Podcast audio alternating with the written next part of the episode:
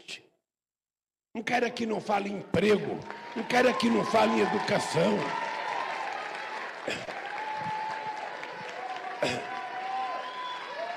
Sabe, ele, ele não fala em cultura, ele não fala em educação, ele não fala em ciência, não fala em ciência e tecnologia, ele não fala em escola técnica, ele não fala em educação dos jovens, ele não fala nada. Ele se alimenta do ódio que ele e a família dele transmite todo santo dia pelo fake news. Um presidente que conta sete mentiras todo dia. Ele não tem nenhum compromisso com a verdade. Sabe o que ele tem? É um compromisso de instigar. Ele não é capaz de fazer uma passeata. Ele faz motociata. Ele não é capaz de fazer alguma coisa, de conversar. Nunca recebeu nenhuma comunidade, nunca recebeu o movimento negro, nunca recebeu LGBT, nunca recebeu o sindicato, nunca recebeu a UNE, nunca recebeu a CUT, nunca recebeu nada. Esse cidadão não recebe empresário, não recebe governador, não recebe prefeito. Ele vive num mundo de mentira que ele construiu para chegar à presidência da República. Ô, gente, a cabeça do meu pai, eu vi meu pai bater na minha irmã, porque meu pai dizia que ela não tinha que ir para a escola para aprender a escrever carta para namorado. Eu estou falando de 60 anos atrás. Então, esse país, na verdade, sempre trabalhou para que o povo ficasse desinformado, para que o povo não aprendesse, para que o povo não fosse culto. Para que dar diploma universitário para filho de trabalhador? Para que, que uma filha de uma empregada doméstica quer ser doutora? Ela tinha que ser empregada doméstica. Por que, que um filho do pedreiro tem que querer ser engenheiro? Ele tem que ser pedreiro. Era assim a mentalidade dessa gente.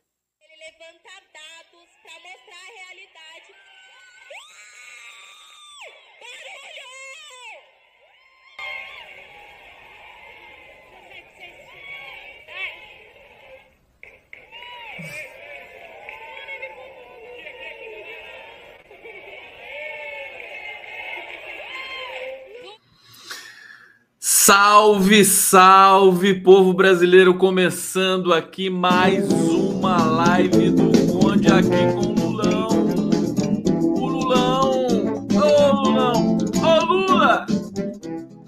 Grande, incrível, figura fantástica, carinhosa que é Luiz Inácio Lula da Silva. Gente, saudações democráticas. Estou colocando uma legenda aqui, coloquei a legenda aqui para saudar para a gente se interagir, para a gente, sabe, para se amar, para se amar, que é disso que a gente está precisando.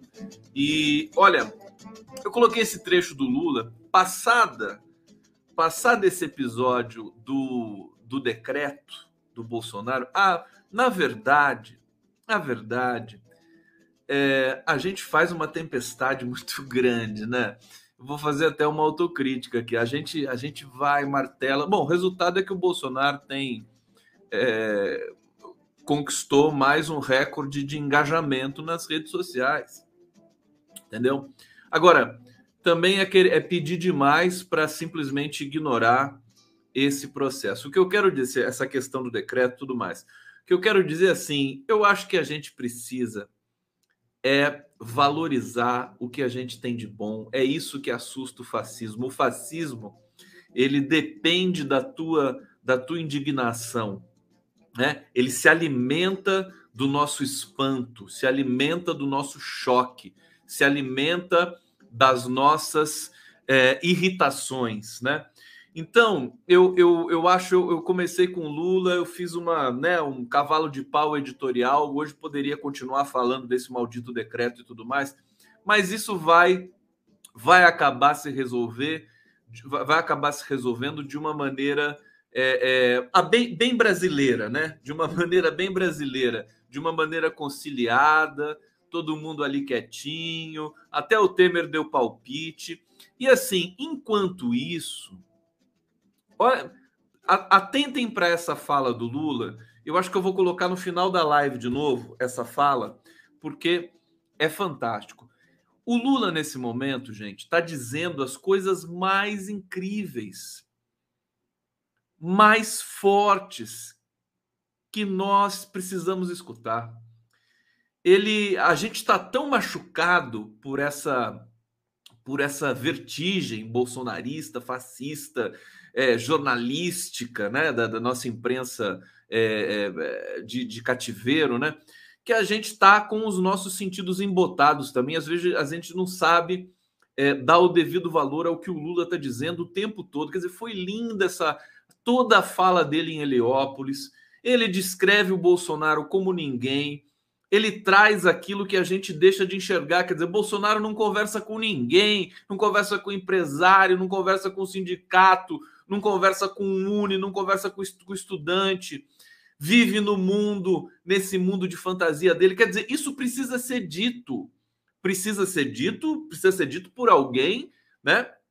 Por todos nós. Mas quando é dito pelo Lula, tem, uma, tem uma, um sentido especial e, e, ao mesmo tempo ele se, o Lula se aproximando dos jovens, dizendo das experiências pessoais, quando ele fala do pai dele, o seu Aristides, né, que batia na irmã para ela não ir para a escola porque ia aprender a escrever carta para namorado. O Brasil ainda ainda existe esse Brasil de 60 anos atrás. É esse Brasil de 60 anos atrás, né? 60 anos atrás, que acaba votando em Bolsonaro, que acaba caindo nessa conversa fiada, né? Nesse, nessa pauta de costumes, despolitizante, e, e nós precisamos é, é, entender isso, né? Entender. Olha, tenho, tenho notícias legais para você hoje, coisas muito legais. É, sobre comunicação, por exemplo, também da esquerda do PT, você vê, o Lula ele tá ligado em tudo. Ele, ele não tá vendo a live mais, tá? Evidentemente, porque agora a, a, a, agenda dele é uma loucura, as agendas mais disputadas do mundo, mas chega nele, né? Ele tem uma antena especial. E, e ele sabe que precisa fazer um, um processo mais ousado de comunicação. Hoje, ele, o Stuquinha, vocês vão ver, daqui a pouco o Stucker vai vir aqui para a gente conversar sobre o livro dele e tal. O Stucker é uma das maiores inteligências é, é, da, do mundo da fotografia, do mundo, sabe, da, da preservação da democracia. Ele, imagina um cara que conviveu com o Lula, colado com Lula há 20 anos. O Stucker aprendeu a se movimentar como o Lula. Eles, quando eles estão no, no, no, no palanque, eu até brinquei isso já, né? Parecem, parece que eles estão num duo, num duo né, de, de balé, assim, né? O Lula vai para lá, o Stuquinho vai para cá. Até vou dar uma sugestão para o Balé Corpo de Minas Gerais. Vamos fazer, fazer uma, uma coreografia, né? Lula Stucker, Stucker Lula. Não, isso, é, isso é do fundo do meu coração que eu estou dizendo. A sensibilidade. O Stucker é um cara que é, absorve tudo que o Lula diz, né? E, e, tem, enfim, uma sensibilidade fantástica. Eu estou dizendo isso por quê? Porque o Lula conversa com o Stuka. Conversa ali, tem uma galera maravilhosa ali que assessora o Lula. Né? Você tem, você tem. E, e, esse, e esse episódio da comunicação, tal, é, é, é, Franklin Martins, Gilmar Tato, o Fonseca, a agência MPB. Hoje tem. É agência, o nome da agência era, é, é MPB mesmo, né? eles que, é, é, terminaram um contrato com essa agência é, e agora vão estão vendo qual para qual agência que vai comandar a campanha do PT. É, o Paulo Okamoto tem uma matéria aqui, é, diretor do Instituto Lula. Eu vou ler trechos dessa matéria para vocês depois, mas eu acho que a gente merece um pouco desse bastidor. O Paulo Okamoto diz assim: não se discute campanha de marketing publicamente. Tá certo ele, tá certo. É, mas como eu sou uma, uma, uma, pessoa da comunicação, eu preciso falar isso. Eu não resisto, eu não vou conseguir né, é, me silenciar a respeito disso. Até porque eu vou ter uma visão diferente desse mainstream, dessa visão padrão aí das, da, da, da, elite jornalística brasileira e também de, uma, de um deslumbramento ou de uma militância exacerbada aí das, das, é, das é, trincheiras é, progressistas, né, que ficam ali querendo ajudar. Eu acho que tem todo um aspecto importante e positivo Você discute, não deu certo, faz de novo. Acho que foi bom descobrir que tinha alguma coisa errada na campanha nesse momento, antes, um, bem antes de começar a campanha, né? Na verdade, dá para consertar. Eu acho que é interessante. E aí, o que, que o Lula disse hoje? O Lula disse que é, quer dar uma rejuvenescida na, nas redes sociais. Tanto que essa, esse trecho aqui, deixa eu colocar de novo para vocês, né?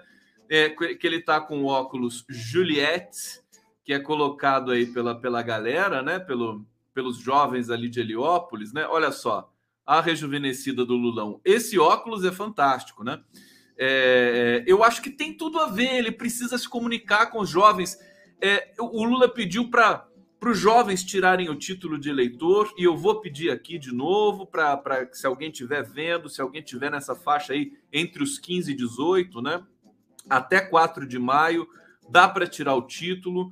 Nós tivemos aí mais uma parcial do, do TSE dizendo que mais de um milhão de jovens tiraram títulos. Agora, nós temos 9 milhões de jovens entre 15 e 18 anos no Brasil.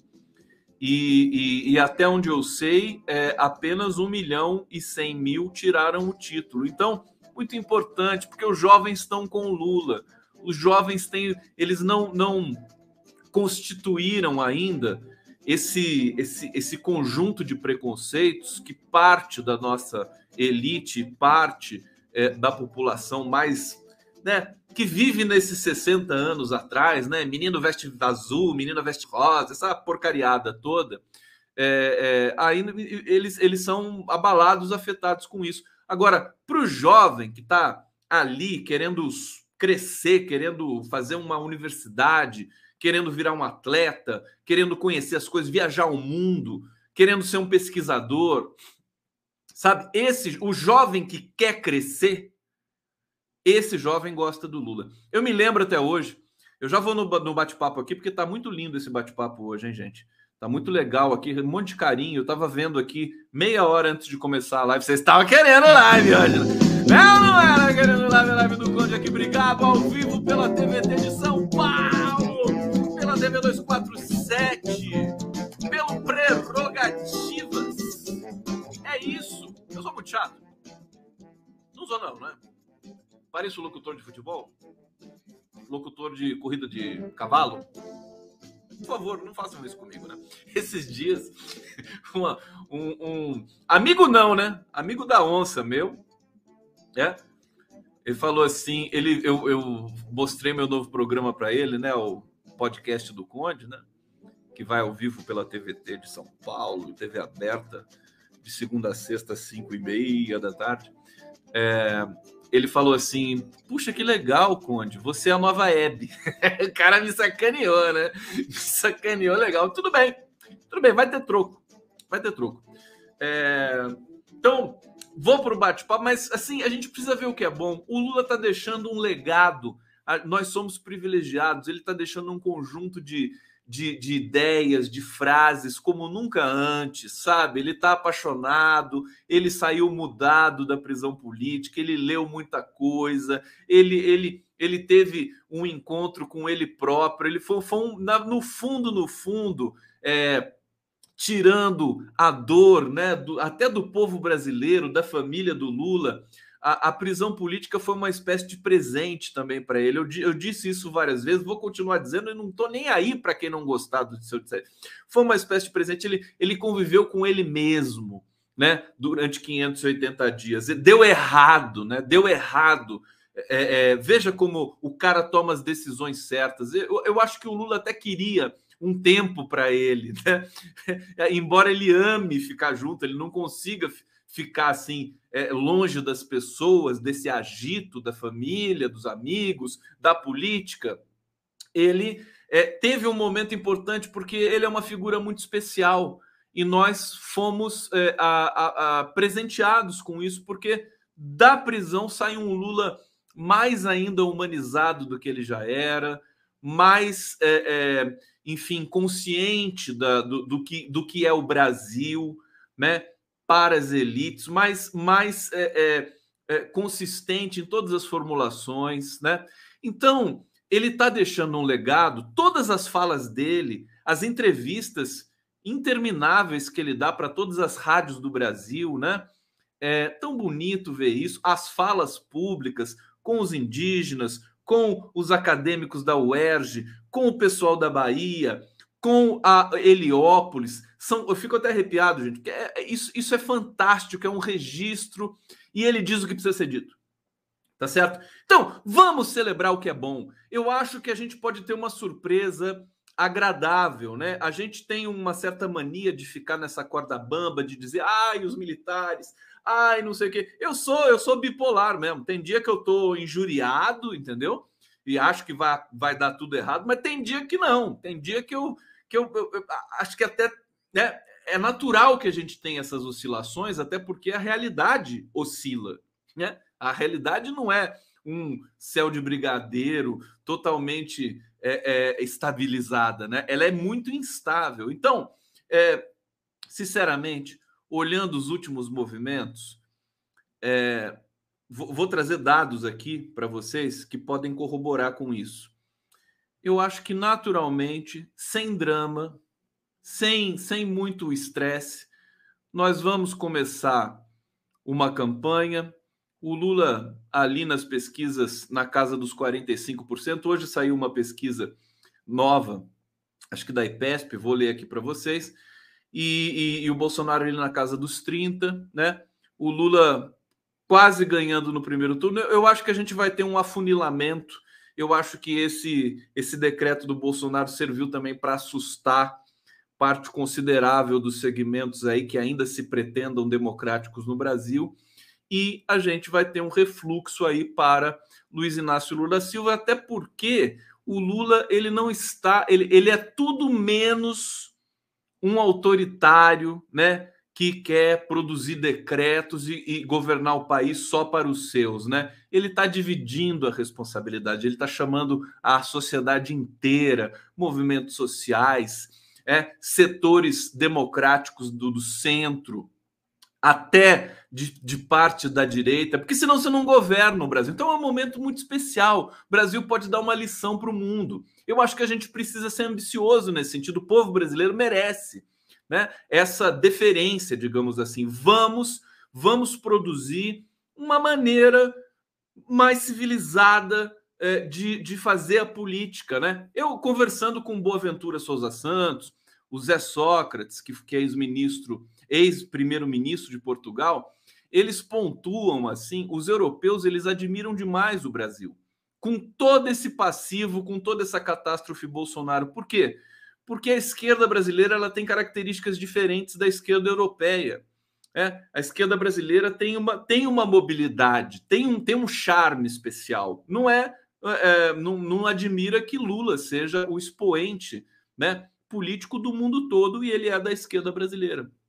Então, é, eu acho que a gente precisa ter essa ambição de construir agora um país muito especial em que nós não vamos deixar mais, como dizia a Dilma, pedra sobre pedra e vamos aprender a lição, aprender a lição Bolsonaro, é, para que isso nunca mais se repita no nosso país. Ah, mas eles vão ficar, eles vão sabotar, eles vão fazer atentado né? Eles vão ficar aí tudo aí produzindo violência, vão ficar e nós também vamos ficar.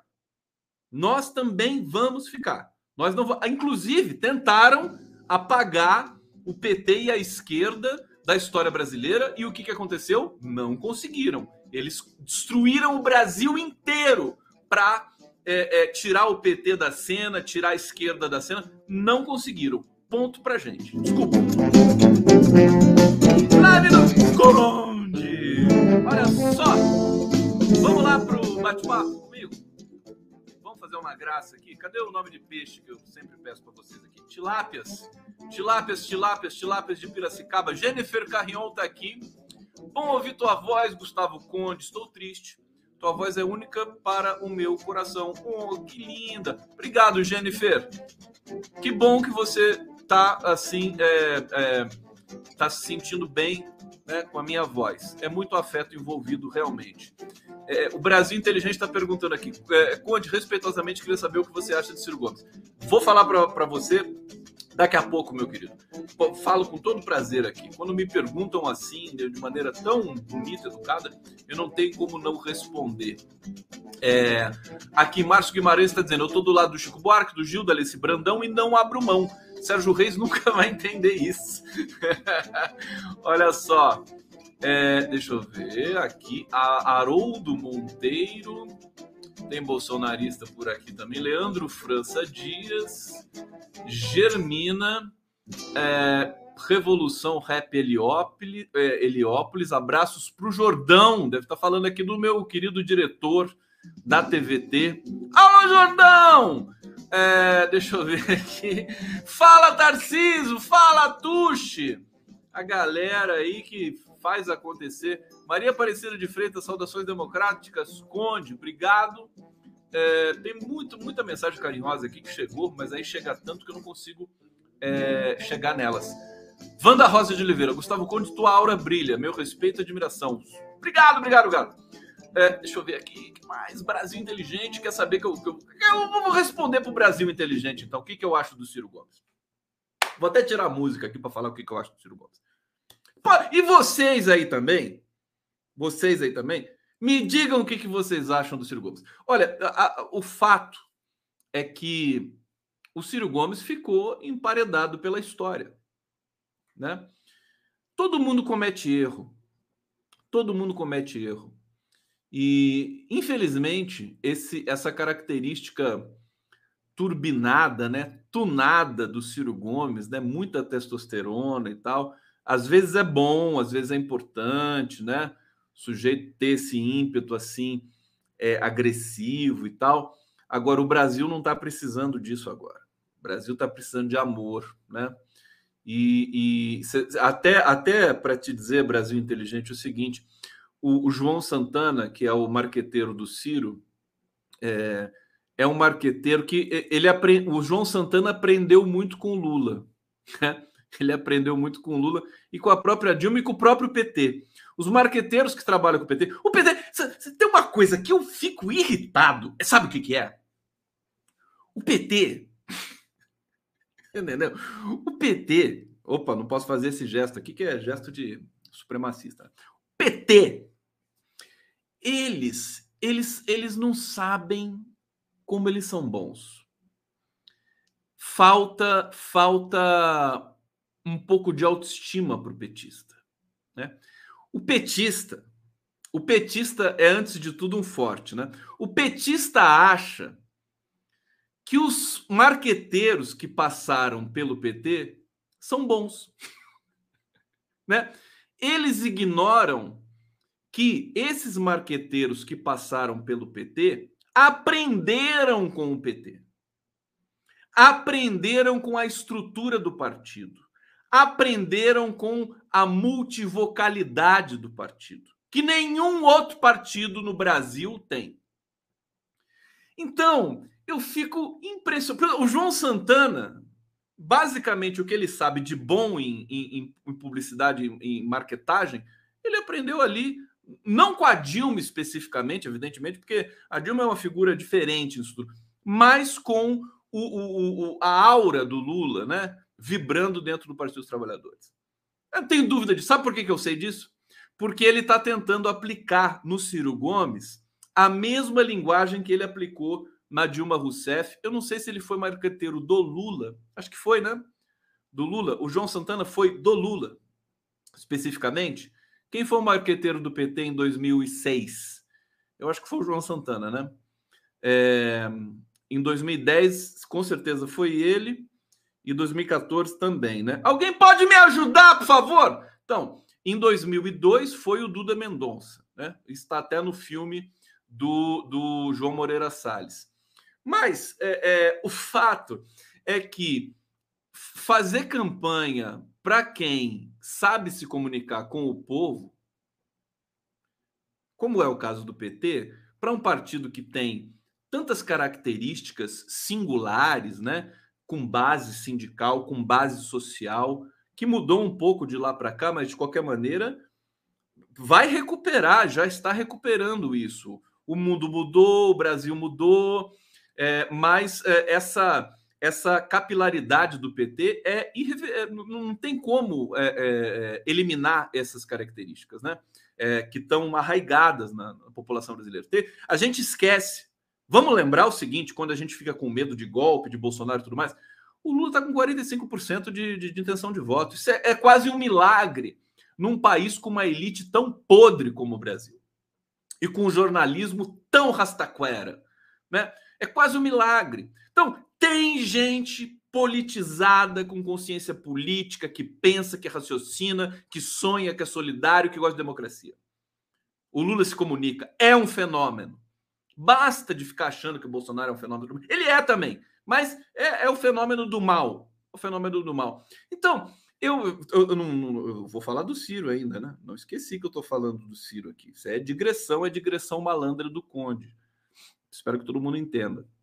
Então, João Santana, ele está tentando aplicar no Ciro a imagem de um cara bom, né? De um cara feliz. Aí aparece o Ciro sorrindo, né? No YouTube, lá no canal dele, no Twitter, aparece o Ciro, né? Tá errado. Esse não é o Ciro Gomes. Se o João Santana tivesse é, um neurônio a mais, ele ia saber que o, a linguagem, o, o, o é, o arquétipo do Ciro Gomes, o arquétipo do Ciro Gomes é o sujeito coronelzão, cara que vai mandar, que vai arrebentar, que vai resolver. Se ele fizesse uma campanha nesses moldes, o Ciro possivelmente estaria com mais intenção de voto. Estaria funcionando melhor. O cara é marqueteiro, ganha milhões e não sabe disso, me dá vergonha.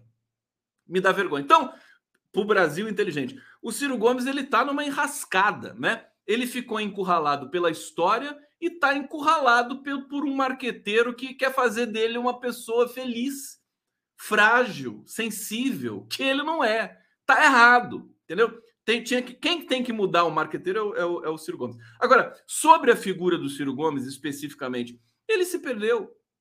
Né? Eu não sei se ele vai se encontrar lá na frente. Se eu conheço o Lula, o Lula vai ganhar essas eleições é, e um dos movimentos que ele vai fazer, tão logo ele assuma a presidência, vai ser chamar o Ciro para conversar.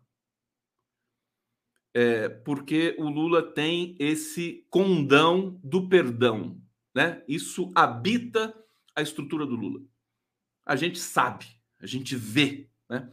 Ele vai, ele vai, ele, o perdão do, do Ciro Gomes está guardado, está guardado. Precisa ver se ele vai merecer isso ele pode se recusar a conversar.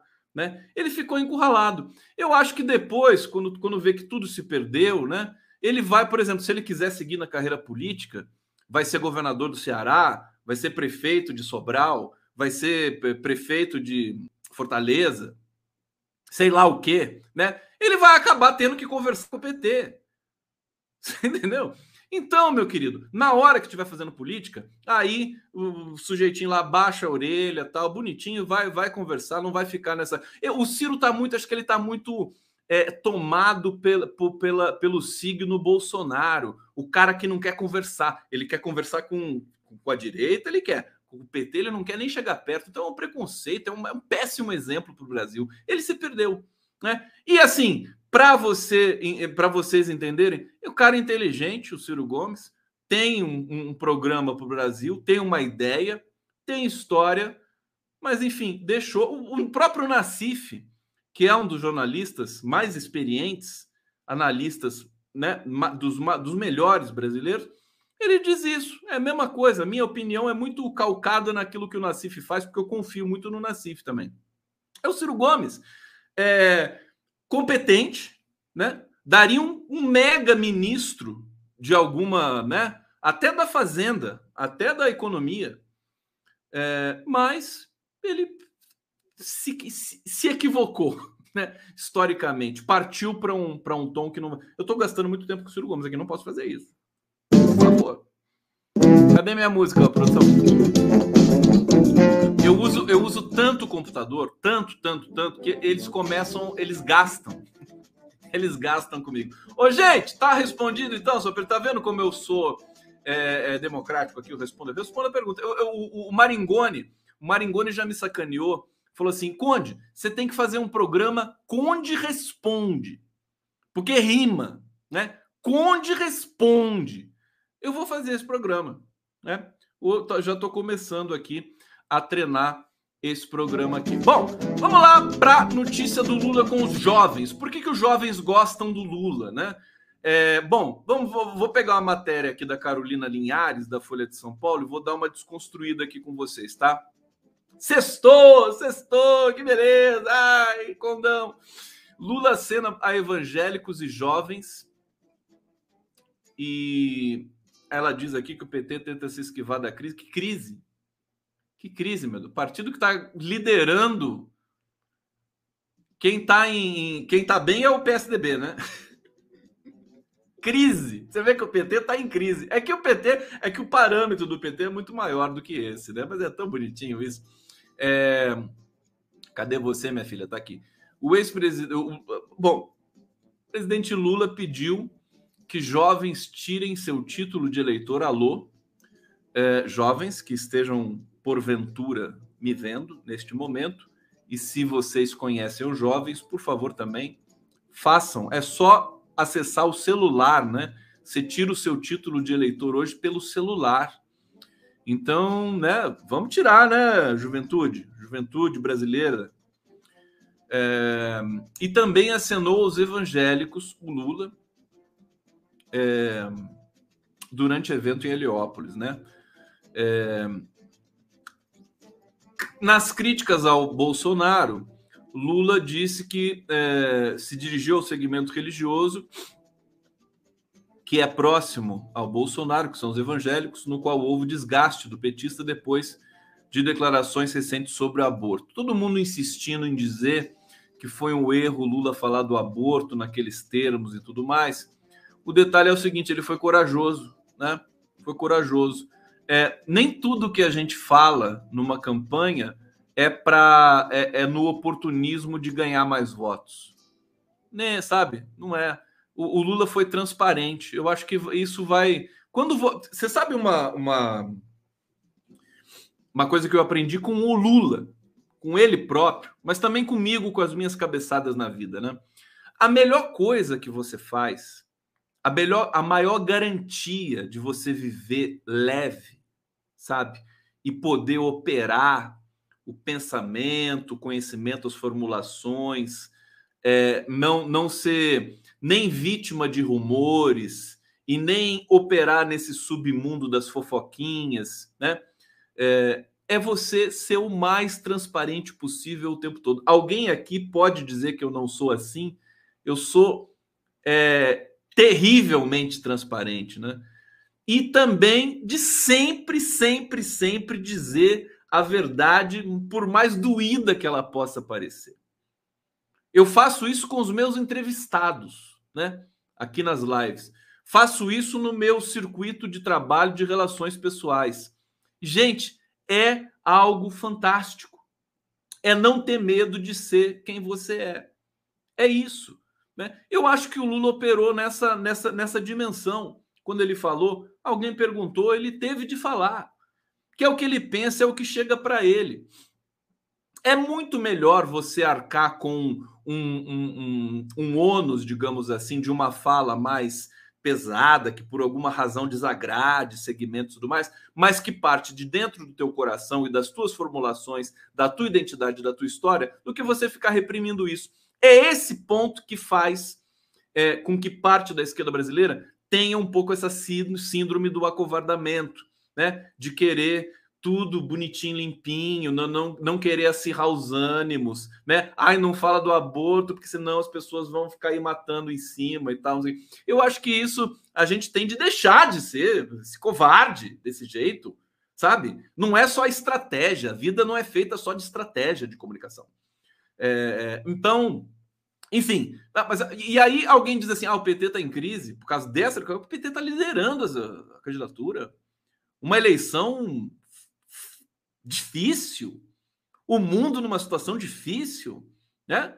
É, é, é quase um milagre que, que o Lula esteja aí. Foi preso, tal, saiu, ganhou no STF. Aí também tem gente agora criticando o seguinte: que o Lula não falou nada sobre o decreto do Bolsonaro ainda.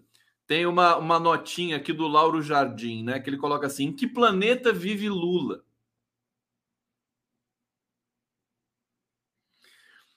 É, ele diz: quando Bolsonaro faz sua mais grave afronta ao Supremo, em vez de explicitar sua posição com a presteza que o momento requer, o ex-presidente prefere passar batido. Se ainda vier a se manifestar, terá sido com a rapidez de uma tartaruga. Quem diz isso é o Lauro, do alto da sua, né, da sua, é, da sua estatura, né, moral e jornalística, o jornalista do Globo chamado Lauro Jardim. É, o nome dele é Lauro Jardim.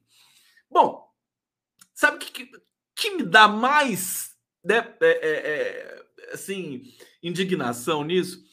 O Lula foi. É, ele, ele perdeu parte da liberdade dele, da vida natural dele, por um erro do STF. Num dado momento, o STF autorizou tudo o que aquele bandido do Sérgio Moro é, despachou do seu gabinete imundo em Curitiba. Tá certo? E aí o Lauro Jardim quer que o Lula saia em defesa do STF agora, sim, rapidinho? É, é isso que eu estou escutando? O, sabe, nesse. E aí, e aí tem uma outra matéria que é da de uma outra jornalista do Globo que está aqui comigo, que é uma jornalista que eu acho simpática, a Bela Megali. Bela Megali.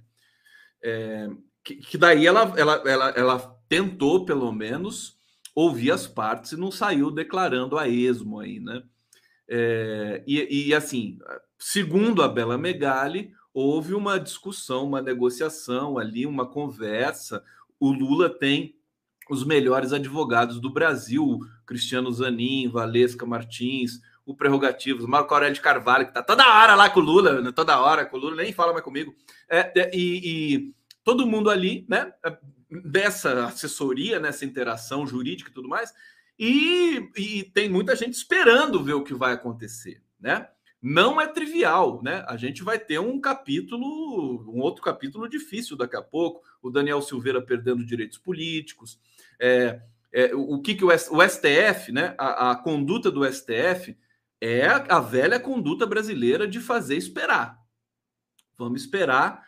E eu acho que, pelas características do Brasil e desse momento, tá certo isso, viu? Porque se o STF sai em, em, em embate com o Bolsonaro, assim, frontal, vai alimentar o que o Bolsonaro. O Bolsonaro está fazendo isso justamente para o STF ir para cima dele.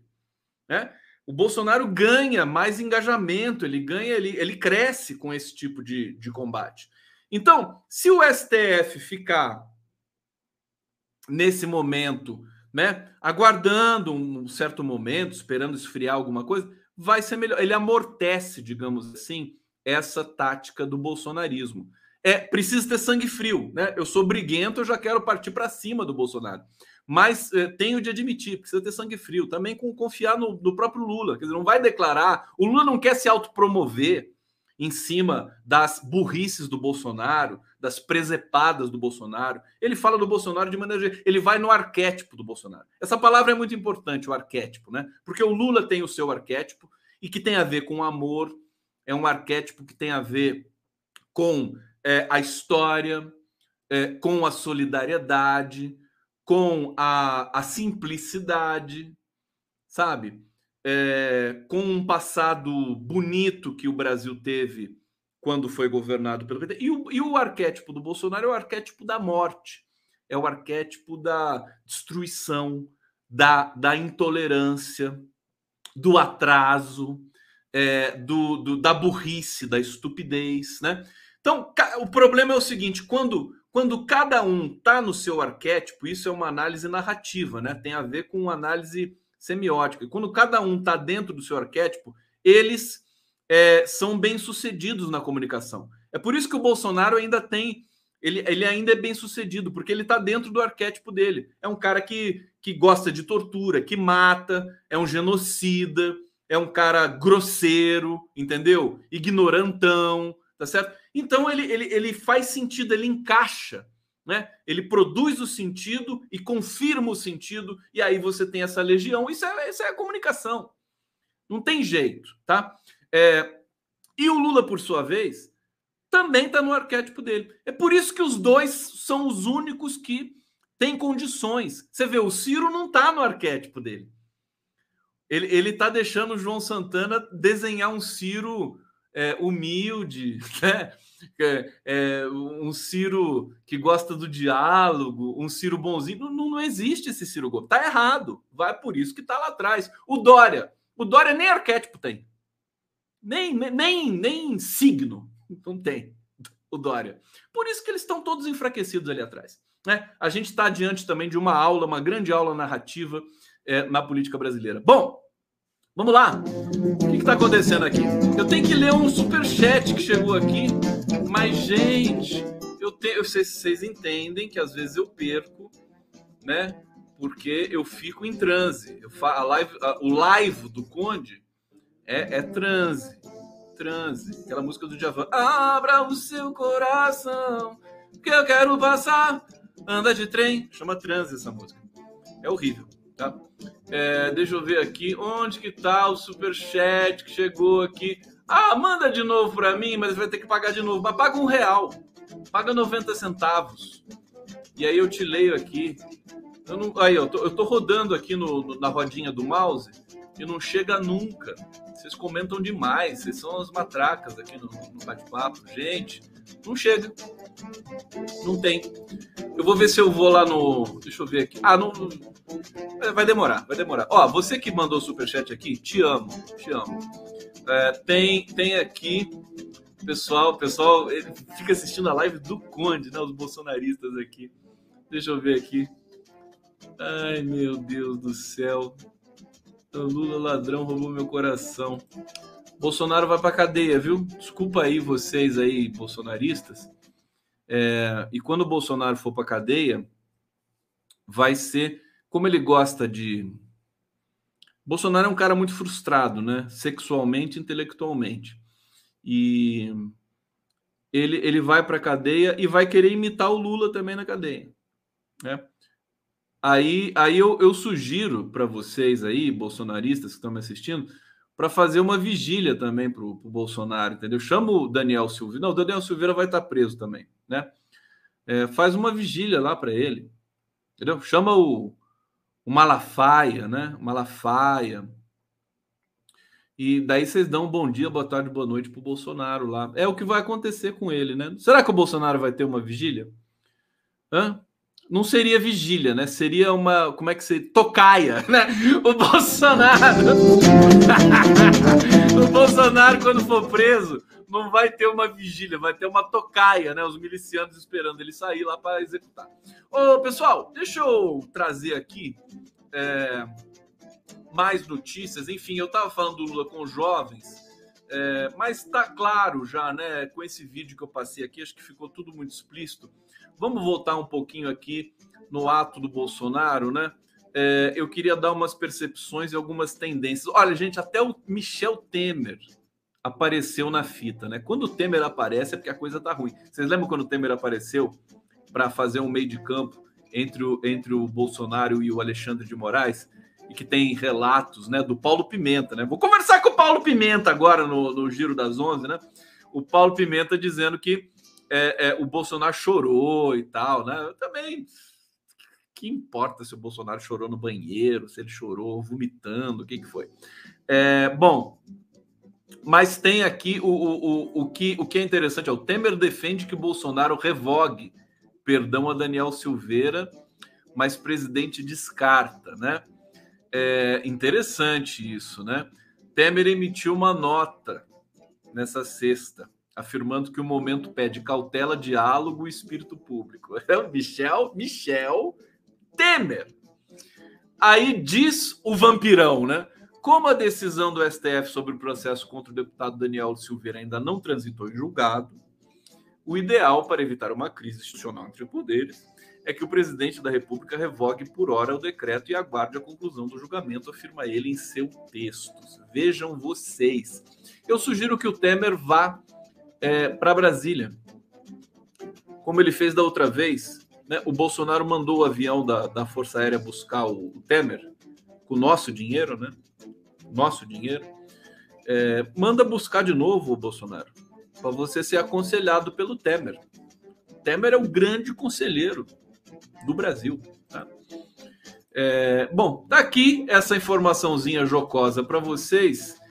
É, tem aqui um, um, editorial da Folha de São Paulo nomeado Indulto à Arruaça.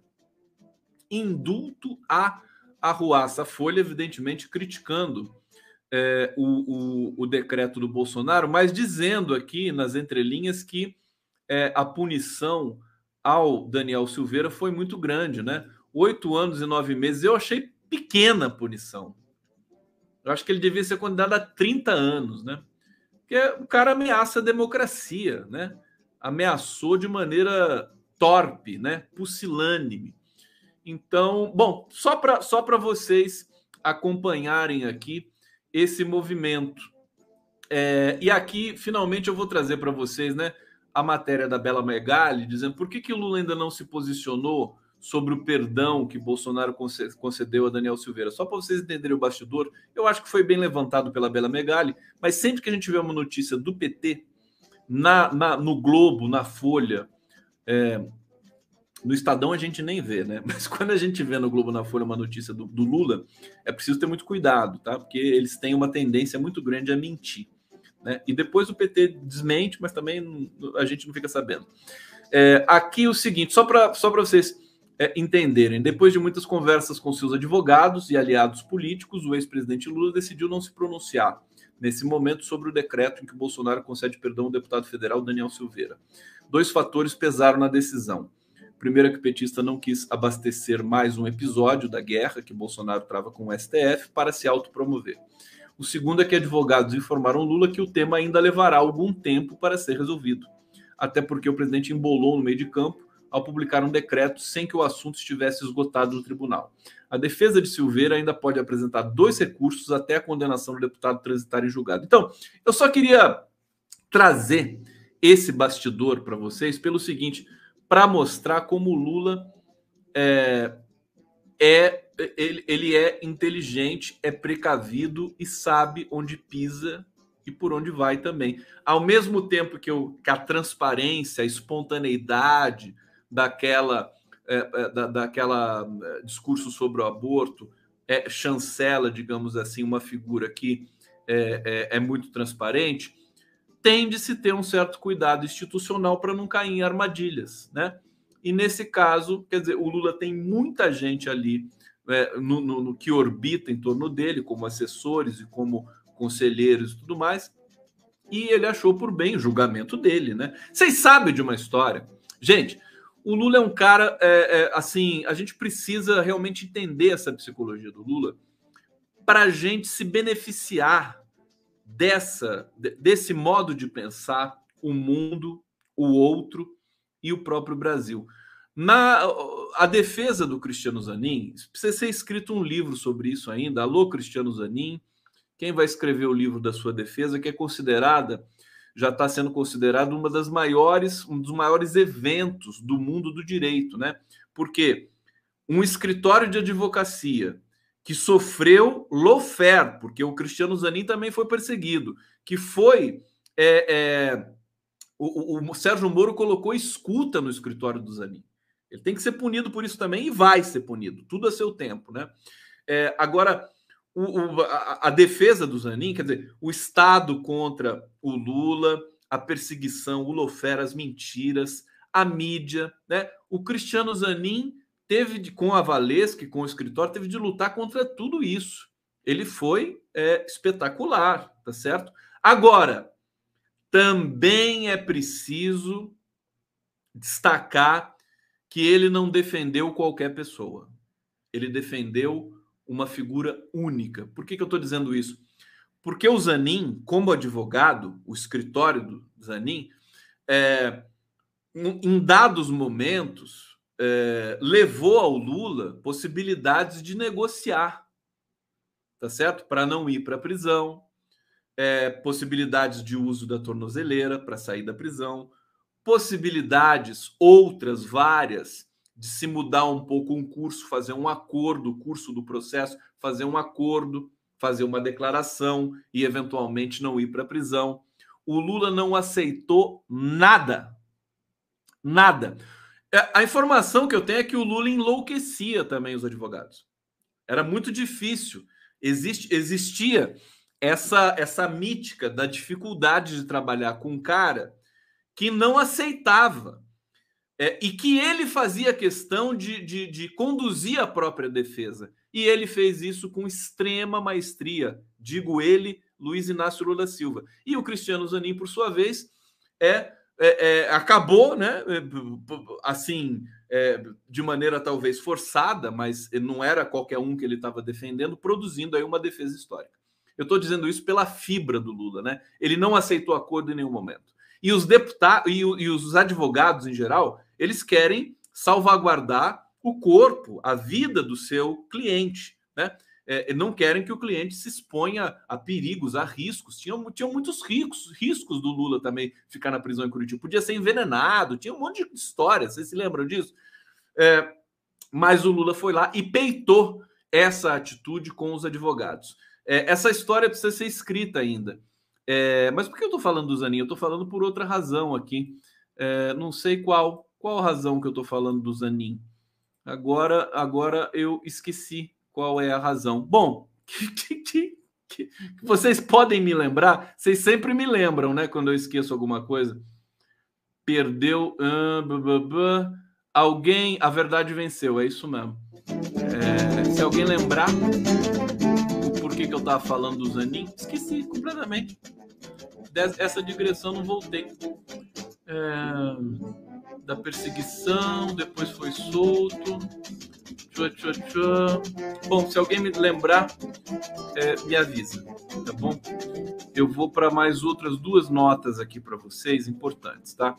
Bom, a pesquisa Exame Ideia saiu hoje, né? Sem Moro, Lula cresce e Ciro vira esperança da terceira via. O Ciro deu uma subidinha, mas eu achei a pesquisa muito modesta, né? Mil, eles entrevistaram mil pessoas. A margem de erro é 3,5%, 3,2%. De qualquer maneira, essa pesquisa tira um pouco aquela, aquela, aquela empolgação é, do, do, bolsonarismo que estava com viés de alta. Né? O Bolsonaro está ali estacionado nos 30%. Né? Lula subiu de 40% para 42% e o Bolsonaro ganhou 4 pontos, chegou a 33% nessa pesquisa aqui, sem Moro, né? sem o Sérgio Moro. O resto está tudo lá para trás, daquele mesmo jeito. É, o Ciro ganhou é, alguns pontinhos, um ponto a mais do mês anterior, foi para 10%. É, Interessante a pesquisa, interessante porque mostra uma certa estabilidade ainda. É, aqui, só para vocês saberem, né? 48%, né? O, o, essa, esse episódio do decreto levou o bolsonarismo digital a, uma, a um pico de engajamento nas redes, né? Por isso que o Bolsonaro se deu bem e por isso que se o STF responder na mesma moeda, vai alimentar mais ainda. É uma sinuca de bico, porque o STF também não pode ficar calado. Ele só vai, é, digamos, temporalizar esse processo. É, coisas importantes aqui para vocês, antes de vocês dormirem felizes nessa sexta-feira do né, aqui do Live do Conde. Ó. Padilha, Padilha se reuniu com investidores é, é hoje no Brasil e agradou é, agradou os investidores em Washington. Será que ele foi para os Estados Unidos, o Padilha? Na cidade de Washington, ele foi para os Estados Unidos. Eu acabei de entrevistar o Padilha, estava em Brasília, ele foi para os Estados Unidos. Então, o Padilha Padilha está se destacando demais, viu? Ele cuidou da saúde do Lula durante a pandemia. É, ele, ele é um cara muito preparado, é médico, mas ele é também político, ele é um deputado federal. E já, já tem especulações do Padilha no comando da economia num possível governo Lula. Isso é uma notícia interessante. Padilha é uma pessoa forte, comprometida com, é, sobretudo comprometida com a, a, o atendimento à saúde dos brasileiros. Se o Padilha for para a economia, a gente vai ter um programa mais médicos maravilhoso mais uma vez. Tá certo? É disso que o brasileiro está precisando. Mais uma notícia para vocês aqui: o Lula dizendo que vai dar uma rejuvenescida, né? Ele tuitou é, pediram para dar uma rejuvenescida nas redes. Nova foto do perfil TikTok Quai em breve, que é o Lula com o óculos Juliette, esse óculos aqui super bonitão e tal. Então o Lula está ouvindo, né? Está ouvindo as pessoas também para é, dar uma repaginada, digamos assim, que ele é humilde, ele sabe que ele pode estar é, tá errado com relação a algumas questões de comunicação, ele escuta e, na medida do possível, ele, ele adequa, né? E para finalizar, gente, olha só, Kassab desiste de lançar candidato a presidente e deve apoiar Lula. É interessante, eu estou prevendo isso, eu estou prevendo o MDB e o PSD do Kassab. Tem gente que acha que não. Eu acho que sim. Acho que eles vão acabar apoiando Lula no primeiro turno. Está muito difícil construir uma candidatura aí de terceira via o Ciro ainda sobrevive lá, vai ficar todo empolgado com essa pesquisa, mas vamos esperar o Datafolha e o IPEC, que são pesquisas mais robustas, que chegam a pesquisar 3 mil pessoas, é, para a gente ponderar sobre essas tendências aí é, na, na, no cenário eleitoral. Tá bom, gente? Tudo bem para vocês? Povo brasileiro! Ó, amanhã, preparem-se, porque amanhã na live do Prerrogativas, deixa eu tirar o banner aqui. Amanhã nós vamos ter o Fernando Augusto Fernandes. É, nós vamos conversar sobre os áudios do Superior Tribunal Militar dos anos 70, né? Estarão lá conosco Fernando Fernandes, Leno Streck, Gislene Neder e Gisálio Cerqueira, que são dois professores pesquisadores que participaram dessa pesquisa. Aqui, o, o, o do Linha do Horizonte, né, o bordado do Linhas do Horizonte, eu vou começar a mostrar aqui também, né? 254 dias para o verme desaparecer do, da nossa frente, né? Como vai proibir o galo? Quando vai proibir? Como vai proibir? Quando o galo insistir em cantar? É o Chico Buarque, né? A Marilu que bordou esse 254 dias. Tá bom, meu povo brasileiro, tô me despedindo de vocês. Durmam bem, fiquem bem. É, amanhã estamos ainda trabalhando de volta. E é, se acontecer alguma coisa fora do comum, eu entro ao vivo aqui para vocês. Beijo do Conde. Valeu.